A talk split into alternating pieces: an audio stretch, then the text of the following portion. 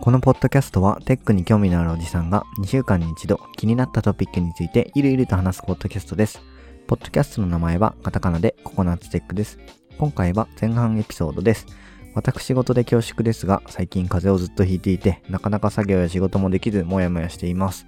が、回復してきたので頑張ります。もし感想などがあれば、ハッシュタグ全角カタカナでココナッツテックでつぶやいていただけると大変嬉しいです。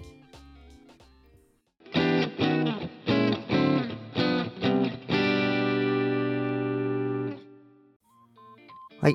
じゃあ、えー米返し取っていきたいと思います。はい。で、えーで、米返しっていうのは、えー毎回説明していますが、Twitter で、シャープココナッツテックでつぶやいていただいたコメントについて何かしら、まあ、拾ってリプライをしていくためのコーナーとなってます。はい。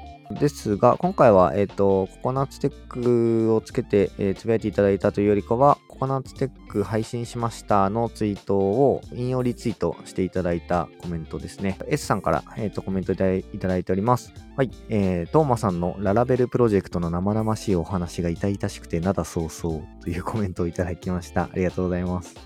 ありがとうございます。いや、うん、まあ、ちょっとリアルな話をしすぎたなという、ちょっと反省してます。うん。まあね。はい。ちょっとまあ、生々しい話でしたね。まあ、プラス、その、うんあの一応自分の方でも S さんのテック系フリーランスが選ぶ最近の気になるトピックスについてツイートしたんですけど、まあ、そこであの毎度 S さんに読み上げていただく際に 毎回なんかココナッツテックのポッドキャストの宣伝をしていただいててあの大変恐縮なんですけれどもそこでもなんかうんなんかあの大変そうでしたねみたいな感じのことをなんかちょろっと言われてた気が マジか。ああ、ちょっどうだったかな、うんあれなんか、ごめんなさい。ちょっと、ここの、このツイッターのつぶやきと自分がごっちゃになってるかもしれないけど、なんか、と。うん。こんな感じの、まあ、拾っていただいて、あのーココナッツテックを宣伝していただいて、あの、はい。すごい大変嬉しい限りでございます。そうですね。ありがとうございます。はい。ちなみにい、やーどうですか、んなだ、なだ早々は、まだなだ早々ですか？ともさんのプロジェクトそうね。うん。ちょっと、自分も本格的にやっぱり入ってきたんだけど、仕事にね。仕事とか、まあ、業務の一部をちゃんと担ってきてるんだけど、うん、ちょっとやればやるほど、どうだろうな、これは、という感じで、改善点がある、あるな、と、ひしひし感じる次第でございます。なるほど。うん。まあ、涙を流しながらも、まあ、そうだね。ねとりあえず、そのなんか KPT とかそういうのを回していく仕組みとか振り返りみたいなので、なんかみんなで決めてやるっていうのが足りないっすよねっていう話をマネージャーの人と笑ってしてましたね。というので、うん。とりあえずね、うん、じゃあやりますか。ちょっと時間見つけてねっていうことになった、なってるらしいけど、ちょっとわかんない。やれるかどうかは、余裕があるかどうかだから。まあまあまあ、うん。4月に入ってね、あ一応新年度っていう感じで、あそうだね。あ世世の中、うん。世の中はね、あの新年度ということで、まあ、新規一点そこら辺を進めていくっていうのが、まあ、踏み出しやすい時期なんじゃない？わかんないけど。あ、まあね、気持ち的にはね、うん。まあ、そうだね。はい。ちょっと、これから入ってくる新人には、もうちょっといい思いをさせてあげたいなという感じですね、やっぱりね。うん。なるほどね。じゃあ、あれですね、今後は、トーマさんの灘早々プロジェクトが、笑顔あふれるプロジェクトに変わる過程を、はい、お聞かせいただけるという。ああ、そうね。笑いの絶えない職場です。ということで、はい。目指して頑張ります。はい。はい。という感じで、じゃあ、えー以上で米返しの終了、コーナーは終了したいと思います。えーはい毎度皆さん、えーコメントありがとうございました。ありがとうございました。はい。じゃあ引き続き本本編もお楽しみください。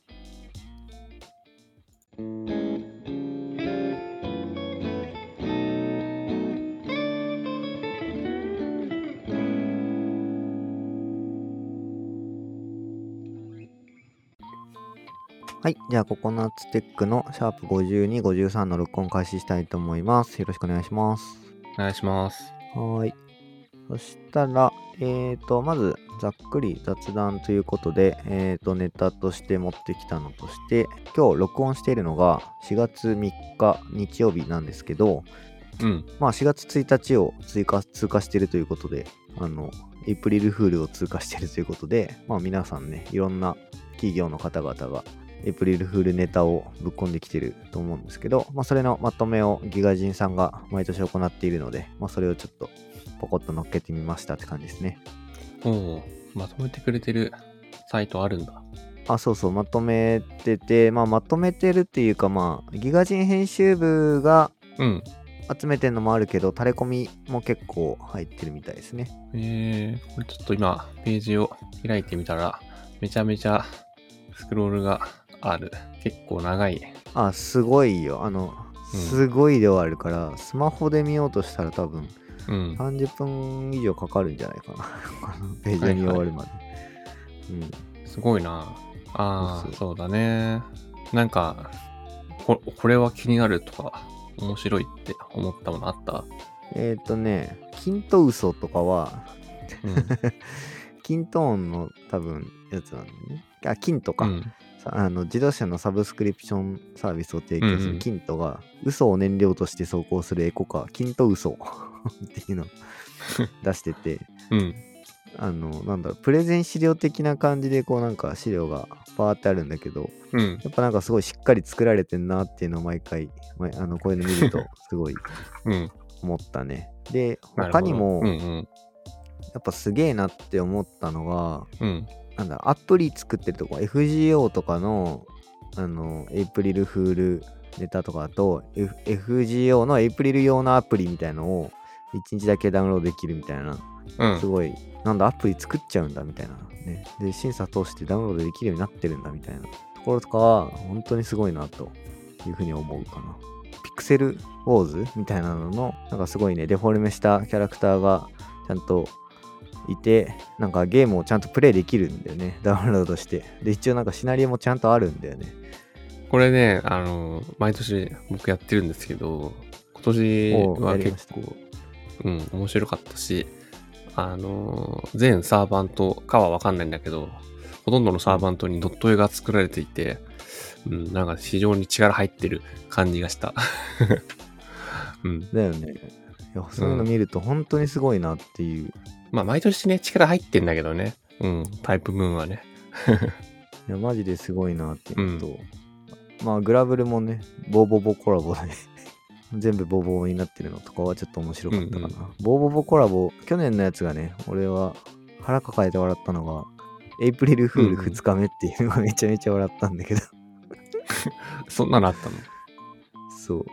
4月2日になってログインすると、うんエイプリルフール2日目とか言って、2日目みたいな概念あったっけ？とか思って。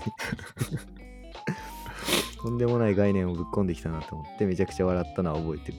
確かに、それはないよね。なかなか。そうそう。エイプリルフール2日目みたいな。すげえなと思った。これさ、今見てて、自分がこれ面白いなって思ったやつ思い出したんで、はい。さっきリンクを共有したんだけど、えー、ハック MD に貼ったんだけど、はい。これ、フィジカルブロックチェーンっていうね、つつまり、物理のブロックチェーンですね。そうそう、これからは物理ブロックチェーンだということで、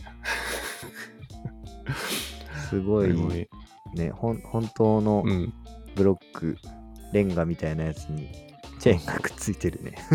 そうそうそう。2022年のトレンド物理ブロックチェーンって書いて、非常におしゃれなサイトがこうできてて、ねあの、うん、モデルさんもなんかプロな感じの人を雇ってんのかな なんかめちゃくちゃすごいスタイリッシュな。えーそうそう。ちょっとこれはね、笑った、笑ったので、ちょっと共有しておいた。物理ブロックチェーン。なるほどね。うん。すごい、ね。いや、面白いですね。これは、あの、もう一つね、気になったのとして、あの、キムワイプ、キムワイプって知ってるよね。あの、理系の人だったら多分知ってると思うんだけど。そうだね。うん。便利だよね。あれね。の水に、そう、水に溶けにくく、毛羽立ちも少ない、キムワイプっていうティッシュみたいのがあるんですけど、実験の時に、あの科学とかの実験の時によく使うティッシュだよね。なんか液体を拭き取ったりする。そうそうそう。大学の実験室みたいなところに大体あるんだよね。まあ、中高はなかったかな。うん。あ、中古はないね。結構ね、生地が硬いから、キムワイプで鼻をかむとね、鼻が赤くなるっていう。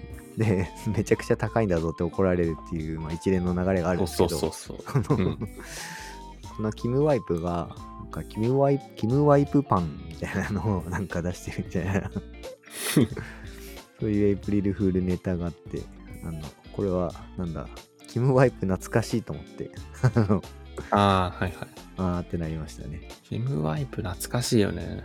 懐かしいね。わかる人が多分、理系だったらね、理系でうん。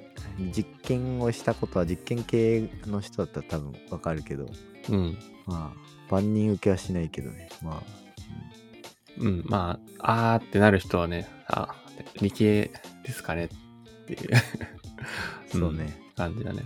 はい。まあ、そんな感じで、今、まあ、3つ4つ紹介しましたけど、それ以上になんかもう恐ろしい量あるので、あの、エイプリルフールネタ、こんなのもあったんだっていうのが、しもしね、知りたい方いたら、ぜひ、このギガジンさんのサイトを見ていただくと、腐るほどいっぱいあるんで。すげえ量ある。パイン飴がファイン飴になった。ファイ飴になったとか。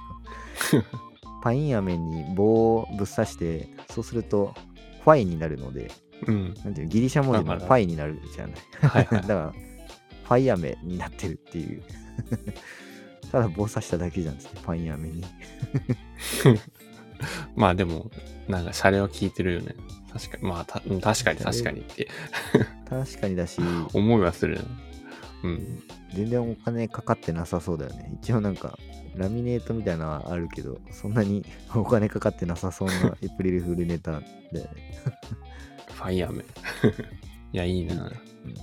はい、まあまあ、本当にいっぱいあるんで、まあ、ぜひ、好きなエイプリルフールネタあれば、あの、そうだね教えていただけると、うん、そうね、ココナッツテックでつぶやいていただけると、拾って次の回で話します。まあ、次の次か。はい。そうね、それ配信されるのいつだっていう。いつだって思うけど。。ね、ちょっと本当遅れ気味だからね、頑張ります。はい。うん。はい。あーじゃあじゃあ僕の方で雑談する、えた、ああ、そうだな。今、一個追加で思い出したけど、あー一個はマイクを買っ、えっと、もう一個買ってみましたよっていう、あの、話で。今使ってるのが、スノーの、スノー、スノーじゃない、えー、ブルーっていうメーカーのスノーボールアイスっていうのを使ってたんですけど、うん、ちょっと原因を上げすぎて、毎度ちょっと雑音が入りすぎですよっていう、ちょっとそういう注意をね、受け続けていたので、なかなか、うん、そう、そうですねって。いろいろね、試したんですけど、改善が難しいなっていうので、諦めて違うマイクを買いましたよっていうので、買ったのが、 FIFINE っていうメーカーの AmpliGame っていうのを、えーとりあえずポチってみましたと。うん。かっこいいね。見た目かっこいいんですよね。これ、まあ、三脚ついてて、で、ショックマウントと、あと、ポップガードもついてて、で、全部ついてて、えー、ゲインの調整も、ユニットも一応、その、物理ボタンとかでなんか結構全部入りで、今なら6000円で買えると。もうちょっと前だと、1400円クーポンみたいなのがあって、もうちょっと安かったんだよね。なるほど、なるほど。うん。なので、うん、まあその時に買えたらよかったんだけど、まあとりあえず6000円ぐらいで買おうかなとか言って、まあポチってみたと。ううん。一応、なんか、全部入ってて、これは、まあなかなか、ね、質もいいんじゃないっていうので、今のところ満足げに使ってます。はい。うん。あれ、今のこの録音はこのマイク？いそう、この録音はこのマイク。あ、なるほどね。へえ、すごいいいっすね。かっこいいっすね、まず。うん。これマイ、ク自体。ただ、いそうそう、マイク自体がね、形もまあ、スマート、スマートなちっちゃい感じで、で、あの、光ってるんですよね。これでね、唯一欠点はね、ちょっと常に光ってるということだね。RGB のライトで、七色にこう、緑とか青とかピンクとか変わっていくんですけど、滑らかに。これ常にこう光ってる状態っていうのがこう続いちゃうので、あの、最初はちょっと気分が上がるんだけど、だんだんなんか鬱陶しくなったり、うん、する時もある。うんなるほど。まあ、そう慣れればそんなことないんだけど、なんか、大体この手のさ、光るタイプのものってさ、光る色とか調整できると思うんですけど、うん。うん、これはちょっとできないっていうところで、ちょっと注意かなっていうぐらいかな。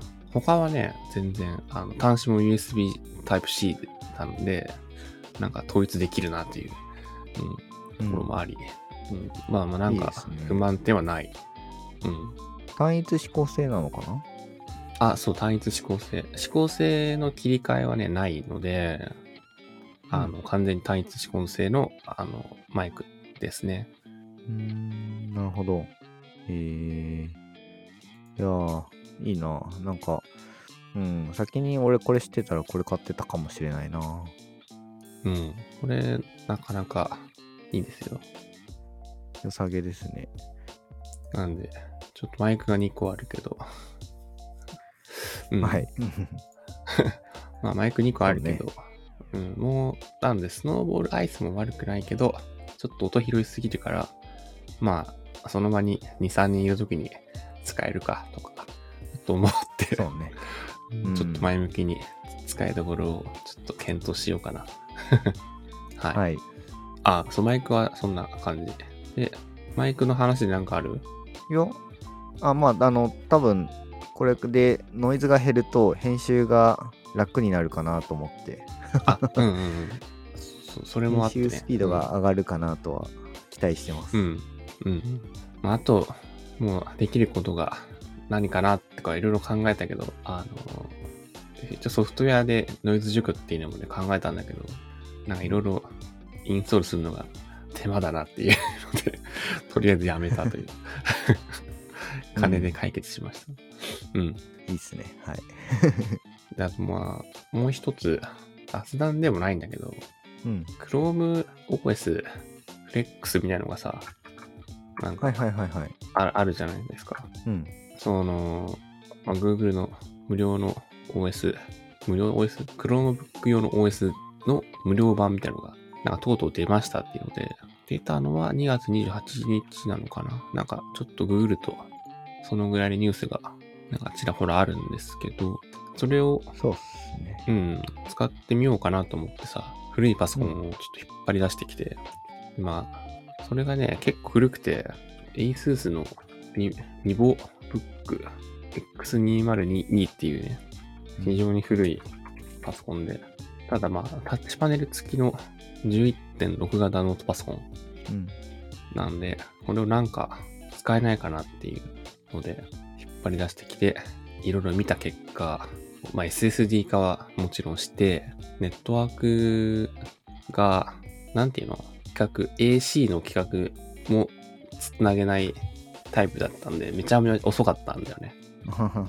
うんうん。なんで、ネットワークカードも変えて、ただメモリが増やせなかったから、ちょっとそこだけ、メモリが4ギガなんだけど、うん。なんとかまあ、使えるかみたいなので、そうそう。ChromeOS だったら、うん。うん、そんぐらいでもう、まあ、動くんじゃないって期待しちゃうけどね。軽い OS っていうイメージがなんか勝手にあるんだけど、ある。で、Windows 10もね、まあ、動きはするので、いいんだけど、やっぱりどうも Windows 10はまあ動くけど、最低が4でしょ確か。Windows 10は。うん。でもやっぱりしぶし重いから、まあ Windows 10のせいじゃないとは思うんだけど、重い、なんか重いなって感じるのはね。うん。あ、てか、えっ、と、4ギガが最低っていうのは、10が動く上で最低が4でしょ、うん確か。なので、10を動かすだけで4ギガほぼほぼフルに使うから、10の上でなんか動かそうとしたら、それは、うん。うん。あの、とんでもなく重くなるよっていう感じだと思う。これね、うん。まあそもそもあの、これ、闇に葬られたと言われている Windows 8の時代のパソコンなんですよね。なので、あ本当は8のままにしたかったんだけど、なんか気づいたら10になってて、戻せる期間が終わってたんだよね。ー なるほどね。うん。そういうなんか、残念な子なんだけど、ちょっとこれを使って、Chromebook で遊ぼうと思ってますっていう。うん。えー、いいっすね。なんか、え、まだやった感じどうですか？まだインストールしてないんだっけ？あ、そう、まだね、Chromebook の OS は入れてなくて、あの、うん SSD にしてあって、ネットワークも、あの、AC の規格に対応して、早い、なかなか早くなった。まあ、それまでの速度よりは体感でなんか、なんか5、6倍になったかなっていう感じなんですけどすごいな。うん、まあ、それで普通ぐらい。うん、なるほど。なんで、まあ、これから OS 入れ替えでどうかなっていう状態。うん。はい。そしたら、じゃあまた、使用感など、教えてはい。くださいちょっと、次の話すネタにしようかなと思います。うん。うん。俺もね、Ubuntu 入れた PC あるんだけど、うん。自分、そっちを開くえーことがもうなくなっちゃったからね、その WSL2 が使えるようになっちゃったからさ、Linux んうん欲しくてやったんだけど、Windows 上で Linux が動くんだったら、そっちでやっちゃった方が早いからさ、なんか、うん、開かなくなっちゃった。いや、そうだよね。うん。うん、まあ、なんか、そういう目的での Linux 系の OS はもう、あんまりね、ないし、まあ、Docker でいいやっていうことが多そうでもあるし、まあ、なんか、シグウィンとかはもう使わないよね、みたいな 感じなのかシグウィンはな。もう使わないね。うん。シグウィン使うんだったら WSL2 使えよってなるわな。そうだよね。うん。うん。そうそう。だから、まあなんか、あんまりないよね。なんで、そういうパソコンには多分ちょうどハマるように Google さんが出してんのかなって、なんかちょっと最近感じてきた。うん。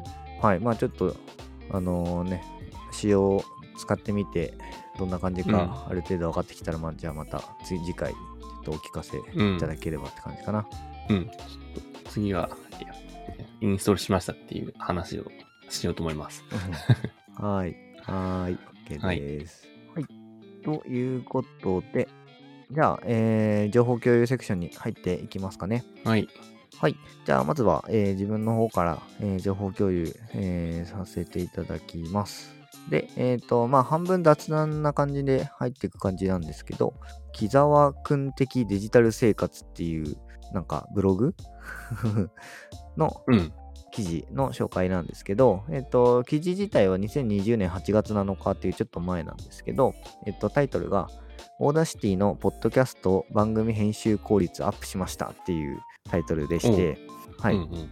まあ、散々ね、前回、前々回、えーなんかリリースしてる内容で、毎回頑張りますみたいな 言ってるけど、結果、リリースがね、全然遅れちゃっていて、すごいね、うんあの、申し訳ない気持ちでいっぱいなんですけど、ちょっと、編集する手手をちょっと一旦止めて、この編集をいかにどうやったら効率よくできるのかなっていうので、まあ、前回の収録の時に、ポッドキャッスルとか、なんか全部自動でやってくれるっぽいぞみたいなものとかを試すというか、あのー話したりとかしてたと思うんですけど、うんえっと、まあ、どうやら日本語対応をやっぱしてるのが全然なくて、で、まあ、この今収録してるのが Zencastr っていうツールなんですけど、まあ、 Zencastr ぐらいかな。まあまあ今までそんなにしっかりとめっちゃ全部調べたかっていうと微妙なんですけど、まあ調べた中だと日本語対応してるのって Zencastr ぐらいしかないかなっていう感じ。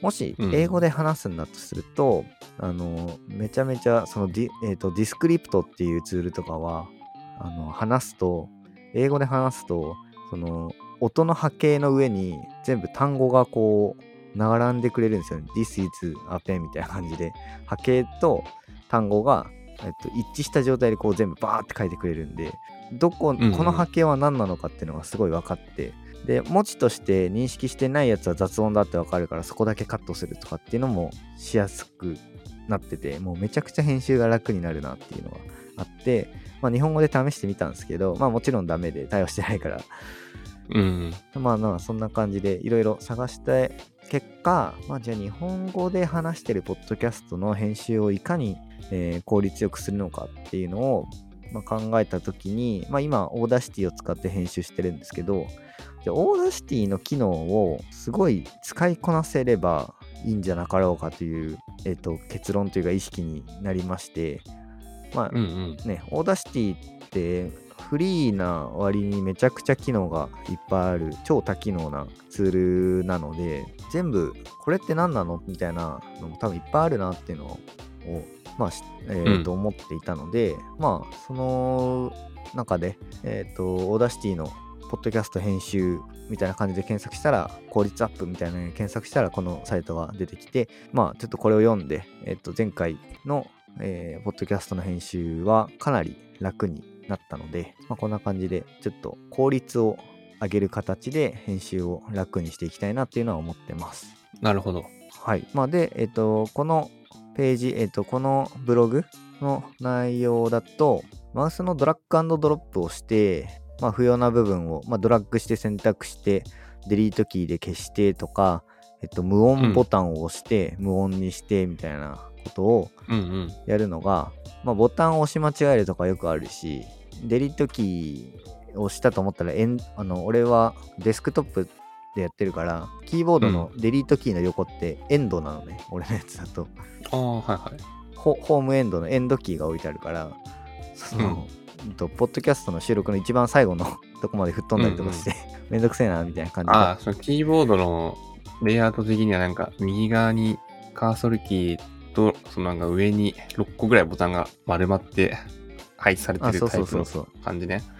うん。そうそう、インサート、デリート、ホーム、エンド、ページアップ、ページダウンみたいなうん6個のキーがあるんだけど、デリートの横がエンドだから、そうだね。ポッドキャストの一番最後までふ、吹っ飛んだりとかすることがあるのよ。うん。うん。で、めんどくせえなみたいな感じで思ったりとかしてたんで、なんかこう、いい方法ないかなみたいなのを思ってたんですけど、まあ、この、えっと、ブログでは、ショートカットキーを駆使して、できるだけ効率を上げようっていううん風にしていて、まあ、えっと、じ全部自分は真似てはないんですけど、まあ、ショートカットキーで、えっと、無音にするっていうのと、うん。再生とか、えっ、と、再生停止とかで聞きながらのやつも、まあ、スペースで再生、スペースで停止なんですけど、えっと、編集してる時って2倍速とかで聞きながら編集するんで、2倍、倍速再生みたいな、変速再生ってキーマップがないので、ボタンを押してたんですね。いつも自分は。編集の、その、再生ボタンを押し、変速再生の方のボタンをポチッと押しに行ってたんですけど、うんそこら辺をショートカットキ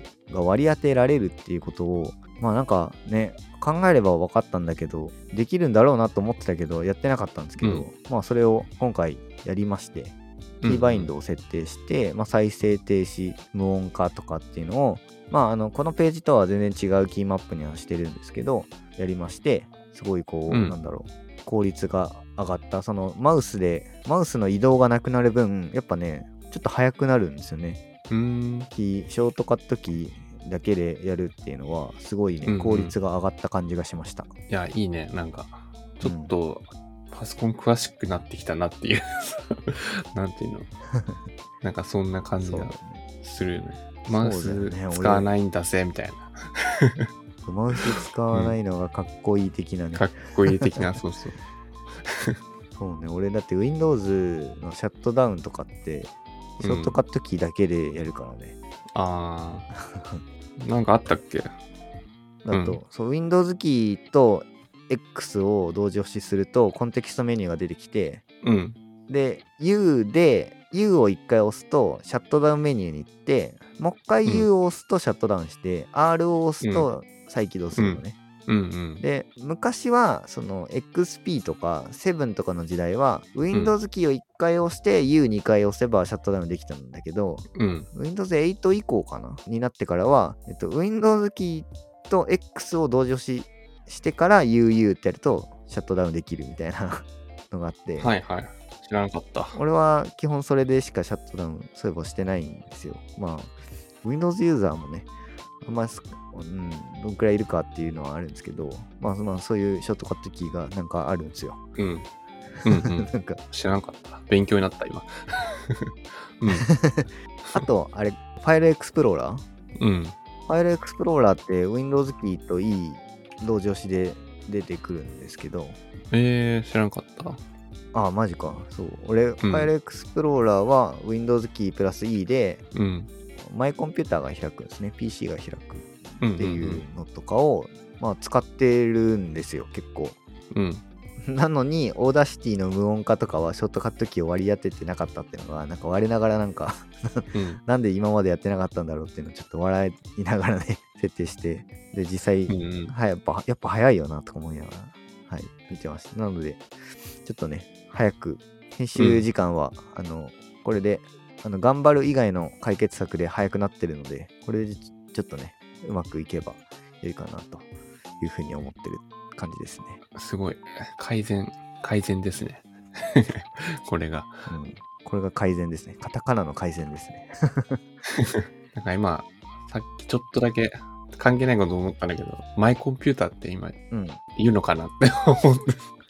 マイコンピューターってなんか、あ XP とか、成分もそうだったっけ？あ、の話だよね。なんかそういえば言わなくなったよね？ってさ、思ってきた。そうだよね。確かに左側のクイックアクセスのところはさ、PC だもんね、うんマイコンピューターじゃなくて。そうそうそう。XP は確かにマイコンピューターだったよなっていう記憶あるんだけど、7以降全然覚えてない。7以降というか、ビスタ以降かな。うん確かにそうだね。うん。まあ、ちょっと、うん細かいけど。ちょっと、うんいやいやいやそういえば自分は伝わるけど、これ新人に言ったら伝わるのかなとか、なんかちょっと余計なこと思ってしまった。伝わんない気がする。CD。まあ確かに、うんあとファイルエクスプローラーって言ってわかんないよね。ああ、確かにエクスプローラーファイルフォルダうん。まあ、エクスプローラー開いてっていうのもなかなかね、うん伝わんない時あるよね。ね、難しいよね。まあなんか、新人だと、あれね、ファイルとフォルダの違いがわからないとかいう子もいたからね。えあマジ？前職の時は。おおうん。つらたん、それは。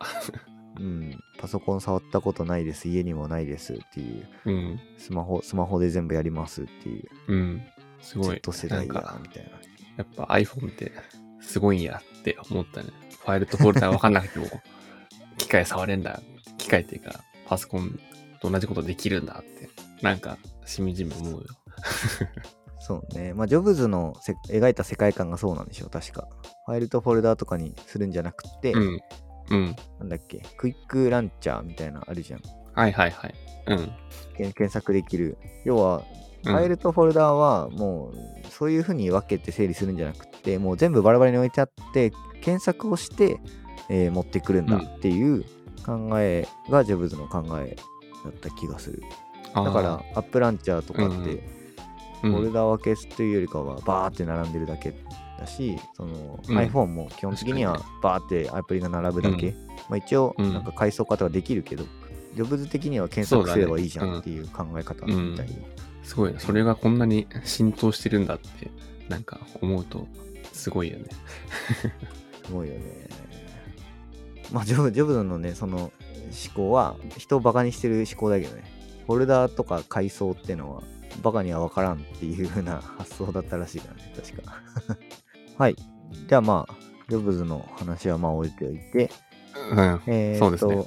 はい。じゃあ、えーまあそんな感じで Audacity の、まあ全然ね、うん話違うところに飛んでったけど、まあ Audacity のね、うん。えっ、と、ショートカットキーとかを当てた結果、まあちょっと早くなったんで、これが本当に改善したんで、はい。